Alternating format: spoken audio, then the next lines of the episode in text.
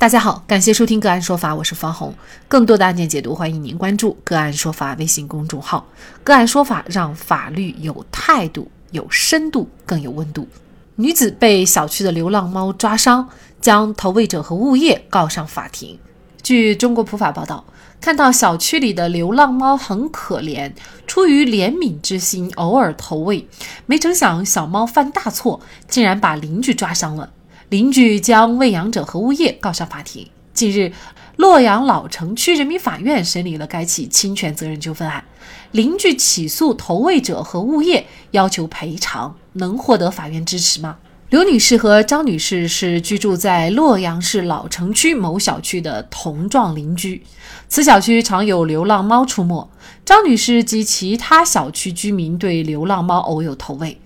二零二一年六月。刘女士在小区楼栋处被一只流浪猫抓伤左小腿。同日，刘女士前往医院治疗，共花费医疗费一千八百二十九块五毛钱。因为主张赔偿未果，刘女士将经常投喂流浪猫的张女士物业公司诉至老城区法院，要求支付医药费、交通费、打印费及光盘制作费、案件受理费等费用。刘女士诉称，张女士经常喂养流浪猫，造成小区流浪猫聚集，应该承担责任。物业对小区流浪猫未及时进行清理，致使产生流浪猫伤人事件，也应承担责任。张女士介绍，她只是偶尔喂养个别流浪猫，对流浪猫不构成饲养和管理关系，对小区流浪猫聚集更没有直接的关系。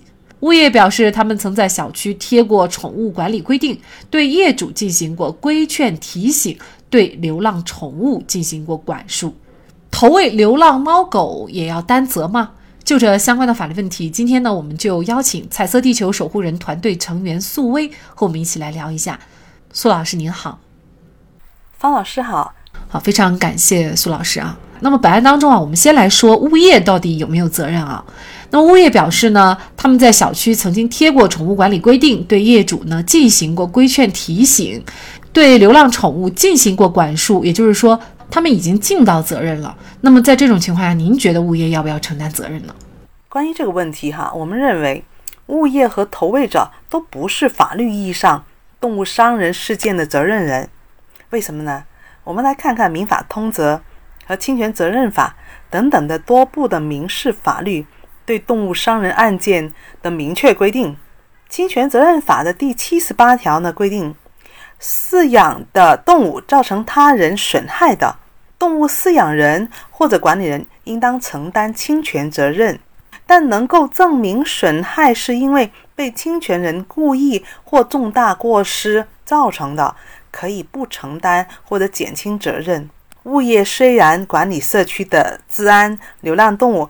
呃，也就是犬猫的一种无主状态的存在啊，但是它们可能是被遗弃的，也有可能是找不着回家的路，走丢了，或者这些流浪动物在外的繁育的后代，志愿者们会通常说留一代、留二代、留三代。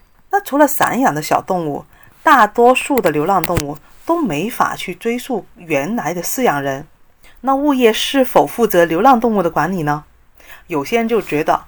流浪动物存在可能会涉及小区的环境卫生、人身安全、公共秩序，所以他们认为物业有责任管理流浪动物。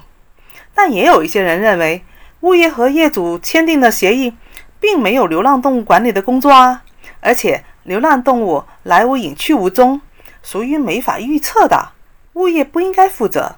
而且，流浪动物的管理在《动物防疫法》里面已经归为街道社区来负责控制和处置了。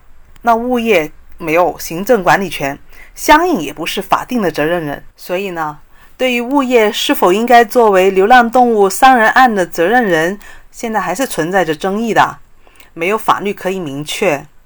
嗯，那投喂人又要不要承担责任呢？至于投喂人，无论是偶尔投喂还是长期投喂，都不应该认定为动物饲养人或者管理人。投喂人往往是出于恻隐之心给流浪动物喂养的。好，那我们来看一个投喂人承担责任的一个案件哈。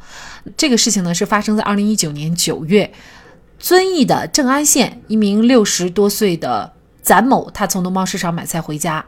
在回家的途中呢，被一条土狗给撞倒了。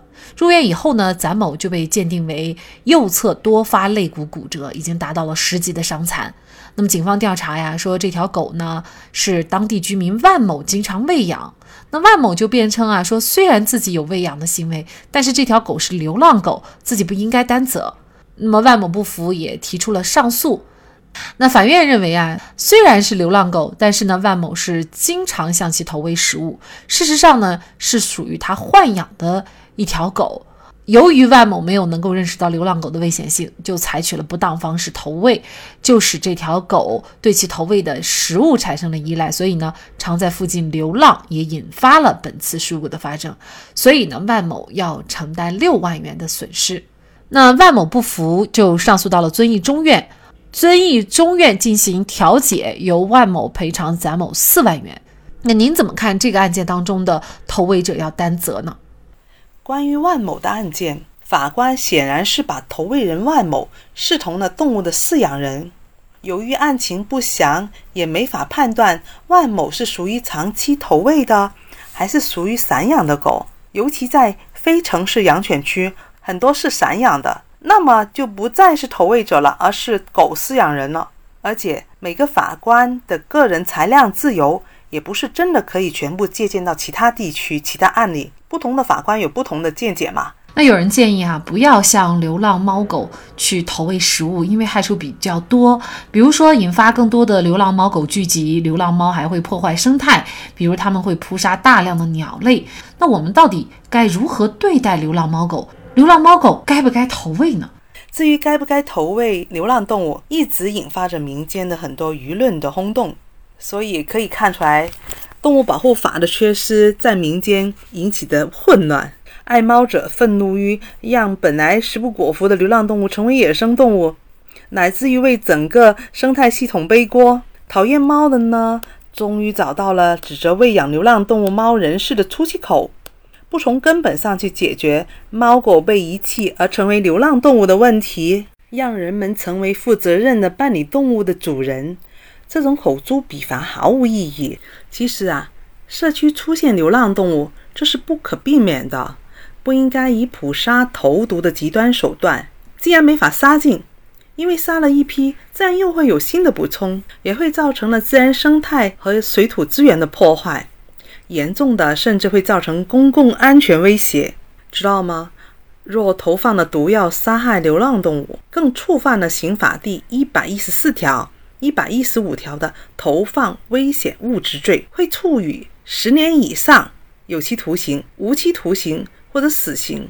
所以，很多物业还有一些不喜欢猫狗的人，他们投毒之前要三思，可能这个投毒行为一旦。掌握了证据，就会触犯了刑法的投放危害物质罪，更是成为了触犯刑法投放危害物质罪的犯人了。所以这个法律责任要三思哦。现在全国呢，其实已经发生了多例小孩子、家养动物、流浪人群、野生动物误吃了毒饵中毒的伤亡事件。所以投毒罪可是不轻的，这个不是一个解决的方法。因为呢，猫狗呢都是为我们熟悉的陪伴动物，这就是为什么社区去捕杀流浪犬猫，往往会引起业主和全民的反对。因为这样残杀猫狗陪伴动物有违人类的伦理，造成人们的恐慌，让人们生活在这样的环境不会安宁和舒适。对于社区投喂流浪猫行为，不应该一概指责。甚至将投喂者认为是动物伤害的责任人，这个是跟路上老人家跌倒了没人敢扶的道理一样的。本来恻隐之心是一种人性善良的表现，是我们中国传统文化的美德。有一些立法完善的地区，比如就是我们中国的香港、澳门、台湾，往往是鼓励民众鼓励他们去救助流浪动物，而且有很多城市养犬管理条例。都有鼓励民间参与救助流浪动物的，但并不是每个人都有条件将流浪动物带回家赡养的，所以呢，不可避免社区会出现流浪动物。所以，对社区投喂流浪动物最好的做法就是教育引导爱心人士要注意投喂的时间、地点、卫生安全。有条件呢，要设立社区流浪动物管理组织，由街道、物业联合爱心的业主做好社区流浪动物安置、防疫、绝育或找领养。这样一来，解决了流浪动物引起的邻里矛盾，也大大降低了流浪动物伤人的风险。这样更可以营造和谐的人和大自然和小动物和谐相处的文明社区。本案当中，法院判决被告某物业公司赔偿原告刘女士各项损失，一共是近两千元。投喂者张女士不需要承担责任。投喂流浪猫狗确实不仅仅是一个法律问题，更是一个社会文明的问题。流浪猫狗背后大都有一个不负责任的主人。流浪猫狗也是生命，它们怕死的心和人都是一样的。陆域流浪动物在保证自身安全的条件下，给他们一口饭、一口水，将它带离危险的地方。如果没有救助经验，就可以就近联系专业的动物救助组织。央视也多次为流浪猫狗发声，可以不爱，但请勿伤害。好，在这里再一次感谢彩色地球守护人团队成员素薇。更多的精彩案件解读，欢迎您继续关注我们“个案说法”的微信公众号。如果您有相关的法律问题，也可以添加幺五九七四八二七四六七的的微信号向我们进行咨询和交流。感谢您的收听，我们下期节目再见。